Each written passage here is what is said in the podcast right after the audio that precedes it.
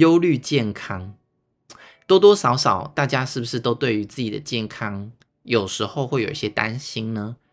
可是呢，在这个章节我们谈到的就是，如果你是过度的担心自己的健康的话，诶，这件事情的背后啊，就有一些东西值得探讨的哦。那我也简单的来跟大家分享一下关于这个章节的案例故事。有一个富人呢，他就是呃。觉得自己有这方面的问题，所以他就寻求心理咨商的协助。当他开始去记录他每天的这个跟人家互动的内容的时候，他做了一些发现。他说啊，有一天我静静的听自己说话，听我自己的抱怨，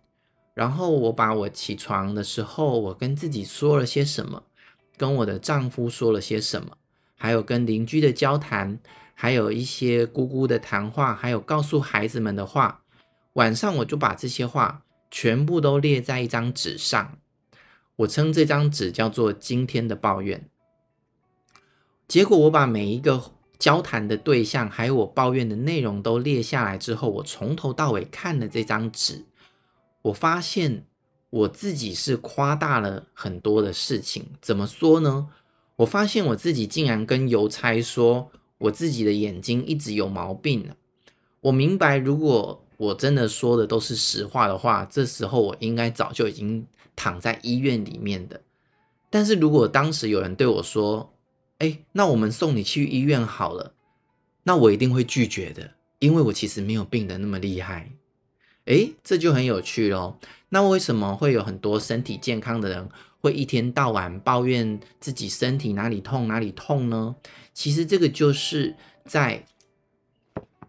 过往的家庭环境里面，父母呢过度担忧健康所造成的结果。哦，所以大家啊，在刚才我讲的这个故事案例里面，你们可以想象一下。这样子的人，他可能会过着什么样的生活？还有这样子的人，有没有在你的呃交友圈里面哦、有类似的状况啊？还是你自己就有点是这样子的状态呢？好，我们来看一下忧虑健康的特质的人呢，他大概会有什么样的状况？简单来说，就他常常会觉得自己身体不舒服啦，啊，他的身体不舒服就会包括非常多的层面哦。那另外一个就是，他常常会去做自我诊断，就比如说，哦，我觉得我的胸口好像有点闷，我该不会心肌梗塞了吧？哦，或者是我觉得我头有点痛，我会不会有点，我会不会得脑瘤啊？这样子哦，这个这个部分呢，就是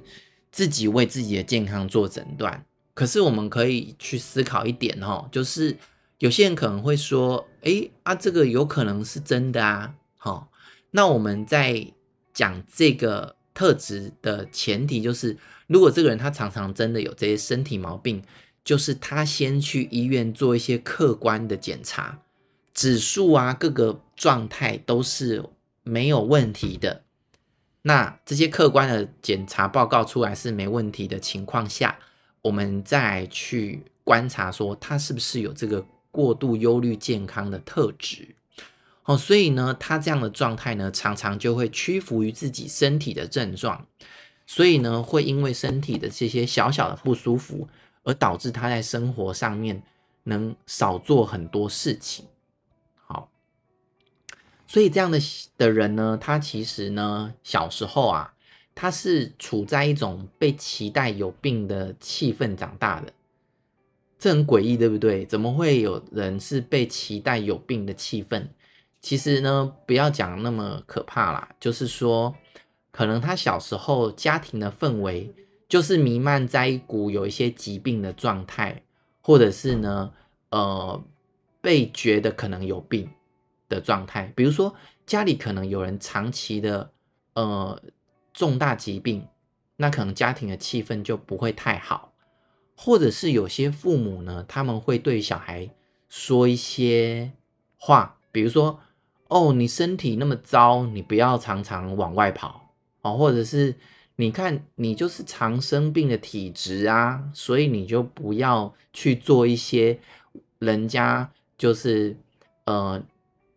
出外要靠体力的旅游之类的。所以这样的小朋友呢，他常常在过呃成长的过程下面，他就会听到大人已经无形中潜意识的灌输他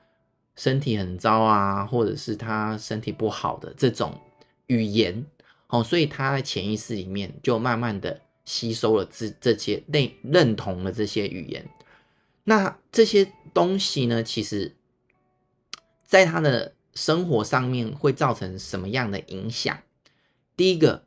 他如果常常习惯这些状、这些说说说话方式的时候，因为语言也是有能量的嘛，所以其实他会容易夸大自己的症状。但是呢，这些人呢，在还没有觉察之前，他会感觉是很真实的，也就是说，他自己觉得这是真的，就是自己有很可能有病。但是呢，可能旁边的人都觉得你就只是在过度抱怨而已，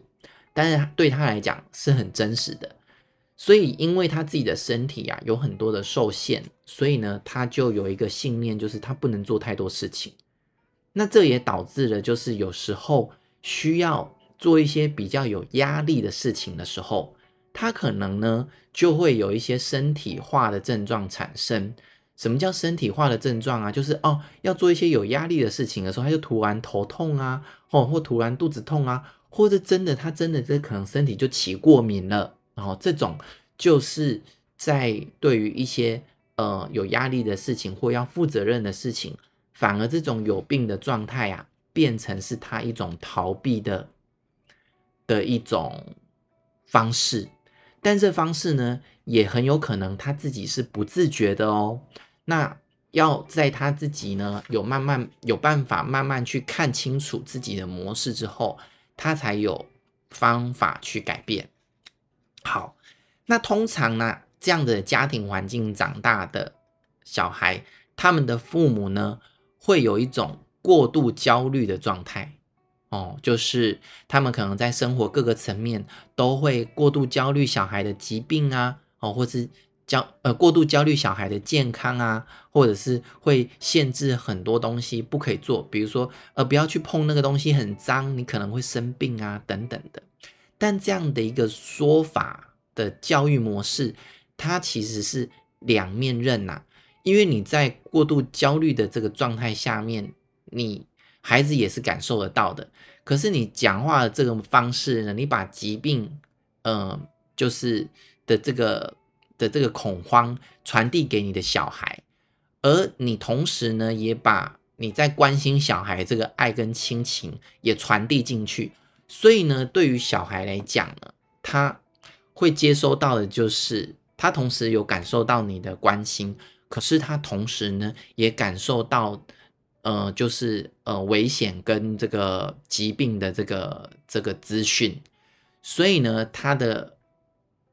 他接收爱，或是他他就是要接收这些关心的的同时，在他长大之后，他同时也连接到了这个呃，对于有些疾病的这样的一个恐惧，好，所以就会共同的出现哦。所以我们可以先问问自己几个问题，就是有没有这种，如果嗯去看看自己有没有这种状态，哦，你可以去。问自己说，反思一下，父母对于疾病的态度是如何？哦，或者是你可以问问看，说，诶，他们是不是常常觉得你生病了，所以小时候常就让你留在家里？那比较容易理解的说法就是，诶，你看你这个体温有点高，你今天不要出去跟同学聚会了，你好好留在家里。哦，或者是你看你打喷嚏了，你这是感冒的前兆，你今天不可以出去，你就是留在家里。那这个部分呢，其实就有这样的一个呃蛛丝马迹可以去看。那再来就是谈到细菌的时候呢，你的父母的反应是什么？他是很焦虑呢，很紧张呢？像我知道有些人他很过度反应，就是随时身上就拿着一个手帕。到哪里呢？椅子上要擦一下，喷一下酒精，然后桌子也要擦一下，喷一下酒精。特别是现在疫情比较流行的这个的时间，他们就又更加的过度焦虑了。好、哦，这是一个部分。那另外呢，就是你有没有自己呢，曾经利用父母对你健康的关切而逃避一些家务或做功课这部分？也就是说，嗯、呃，有一点是你透过假装不舒服，或者是过度夸大你的身体症状来逃避你应该要去做一些事情。那这个部分呢，如果一旦这样的行为模式被增强的话，它可能就会持续的不断的。呃，就是陪伴着这个人一直到长大，所以呢，简单来说呢，就是他们对于自己身体的症状，还有很多周边的事物，就呈现了一种过度反应，而且有一点夸大的状态。好，那这些人呢，其实他们能感受到的最容易出现的状况，就是觉得很累，还有身体有一些不舒服，或者是有点痛。哪里痛，哪里不舒服等等的，哦，那这个部分呢，我觉得呃，要跟高敏感稍微做一点区别哦。高敏感的人呢，是的确他们敏感度比较高，他们是真的会就是一些小小的刺激，他们就会感受到，但是他们不会用病来去跟你互动，这个是要稍微去注意一下的。但是如果是有忧虑健康的人，他们就会用疾病这个部分来去。反馈或是跟你互动，而这边书上有谈到啊，就这类的人啊，他们会感受到的，或他们自己觉得的，是真的跟一些器官上真的有些生病的人，他们自己觉得是一样严重的。所以其实如果他们嗯伪装的非常好的话，身边人其实有时候也搞不太清楚他们是假装的，还是是真的，他们很不舒服。哦，所以这个部分呢，就要特别特别的去辨别出来。那我们可以从一些生活层面上来去窥探一下，就是他在工作上面会不会常常请病假，这就是最容易、最容易那个去去判断的。另外一件事情就是一些社交活动，他会不会常常用一些，就是哦，我今天身体不舒服，或者是我今天。呃，头痛啊，脚痛啊，牙齿痛啊，头发痛啊，来去呃拒绝社交活动，那这部分呢就有可能。那当他们长大之后呢，他们有可能会想要寻求父母的慰藉，还有父母的保护，持续的想要留在父母的身边与他们同住，但他们会有另外一层的理由，这也是一个很好的理由，就是他们会说哦，因为要照顾父母啊。哦，但是在他们潜意识里面，其实是他们需要被父母照顾。哦，所以这个部分呢，就可以从这几个层面呢来去探索。那这这样子的人格特质啊，我自己觉得，在我自己的个案或者是生活圈里面，嗯，不会很多见呐，不会很多见。可是你一旦你发现他的时候，其实他会表现得蛮明显的，就是其实你会很也会在他的口中常常就听到，就是疾病这个东这个或者是症状，就常常挂在他的嘴边，就担心自己是不是哪里有病哪里有病。那其实，在我们呃精神科里面，就也有一个呃专有名词叫做呃虑病症，就是。常常就是会一直觉得自己有病，哦，这个部分呢，就是在讲这些人。好，那另外一件事情就是，OK，在婚姻里面跟性生活方面呢，他们会比较倾向吸引到的另一半是怎么样的呢？大家可以想想看嘛，就是互补的另一半喽，就是他们的另一半会很愿意去照顾人，然后通常就是类似护士啊、护理人员那种角色，他们。很有心想要去照顾一个病人，他们就可能会凑在一对。可是当他们相处的日子一久啊，他们的双就是双方都会出现罪恶感。意思是什么呢？就是这个照顾人的另一半呢，他其实就觉得已经嗯、分身乏术了，或者是觉得已经没有办法再继续下去了，因为已经就是浩劫了，被他搞到浩劫，那他可能就会想要离开他。可是呢，就就有点像刚才我说过度溺爱的那种婚姻模式，就是很难离开，因为当他一想要离开的时候，他就会觉得这个这个这个绿病的这个先生或太太呢，太可怜了。如果没有我的存在，他可能无法活下去，那他可能就会出现罪恶感。那这个绿病的这个这个太太或他或或先生呢，他其实自己也会出现罪恶感。因为他这个有这个忧虑疾病的状态，其实在他没有觉察以前，他其实是深陷其中的。他也会常常觉得，为什么我自己身体那么不好，然后还拖累了家人？所以呢，其实他对另一半也是会有罪恶感的哦。哦，这个很有趣，对不对？所以变成是就是，呃，就是夫妻就是两个人都很哀怨这样子。哦，所以呢，回过头来，我们来比较一下。这种忧虑健康的这种状态，跟刚刚我说到的过度溺爱的这个状态，他们也是有些微的差别的。差别呢，就在于说，好，就是过度溺爱的这些人呢，他们平常会表现出一些厌烦或是缺乏兴趣的这些互动，或是的或是特质。但是忧虑健康的人呢，他们不会这么，他们不会这样表达。他们的表达方式呢，是比较以疾病为理由而呈现出来，他们不想要出门或不想要干嘛干嘛的一个借口。从这个理由上面呢，就可以比较能够区别。那另外一个是呢，过度溺溺爱的的这些人呢，他们是没有办法维持对一件事情的兴趣的，就是他做一下就。没有办法坚持，就换另外一件事情做。但是呢，在忧虑健康的人身上呢，他们不是这样表现的。他们表现的状态就是，他们会因为觉得自己就是生病了，或者是觉得自己呃到处有身体症状啊，所以会为了自己没办法做一些事情而感到沮丧。哦，这个是另外一种不同的行为模式。好，那应该要怎么办呢？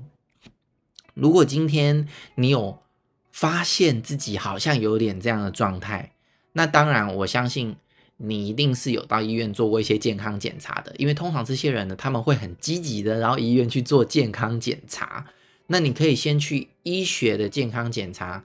确认这些呃诊断是不是都是没问题的。好，那当没在没问题的条件下面。你就要去检视一下自己的生活跟行为模式，你是不是想要透过自己有一些生病的状态，或者是有一些症状的状态，来去得到别人的认同呢？哦，得到别人认同，虽然不是很美、很很完整的爱，可是怜悯也是一种爱，对吧？所以有没有可能你是想要得到别人的一些怜悯的爱？然后让自己觉得，哎，有一点温暖的感觉啊，其实这是这是很重要的线哦。如果你能看见这个部分哦，其实就有机会改变。那再来呢，就是你可以去回想你小时候，你的爸爸妈妈家庭环境是不是有人常常重病在床，或者是他们是不是常常对于呃疾病或细菌啊或健康这一块呢有特别的特别的那个。呃，紧张，好，这个部分呢，你就可以可以去探索一下。然后另外一个就是你要很客观的去认清自己表达表达一些身体症状是否有夸大的的这个状态。你也可以像我刚才说的那个例子，就是把自己说出来的话写下来，然后呢，你再去怎么样？你再去检视一下这个说话的内容是不是有真的过度夸大的状态。透过这样常常去跟自己的检视，你才有机会去呃重新的去建立一个新的行为模式，然后不要把一些压力或者是一些你觉得想要逃避的事情都归结到身体症状或者是疾病上面来去做逃避这个部分。那我这边也可以举一个简单的呃。例子，就是嗯，在调整的过程不会很容易。那我这边讲一个书上他有讲到一个调整的例子。好，这个个案呢，他就是常常会担心自己呃生病，然后常常有很多的身体症状。好，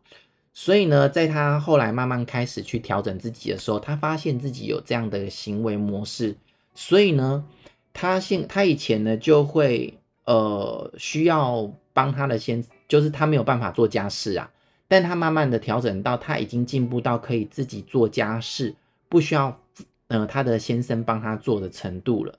只是他还需要去做一些采买家庭的呃需要的的东西的这个工作的时候，他就是强迫自己每天一定要出门走一走。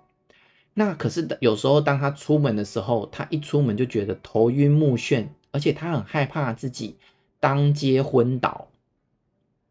然后他有意识到这个状态的时候，他就说：“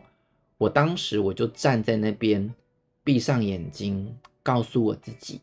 这只是我在重演当年爸妈过度焦虑跟宠爱我的景象。我明白这一点，那是因为父母他很爱我，所以用这种方式。但是我要告诉我自己，我其实没事，而且一切都会很好。”我不会批评我自己，我也不会屈服这样的一个身体症状，所以我会休息一下，我会继续往前走。然后他说，他跟自己讲了这些话之后呢，诶，他的这个晕眩就好多了，然后他就他就可以又继续的，就是去做他每天可以做的采买。所以当他开始愿意去调整自己，并且常常跟自己去。做一些检视、跟澄清、跟互动的时候，就会越来越好。好，这个部分呢，就可以提供给有这些相关的状况的一些朋友哦。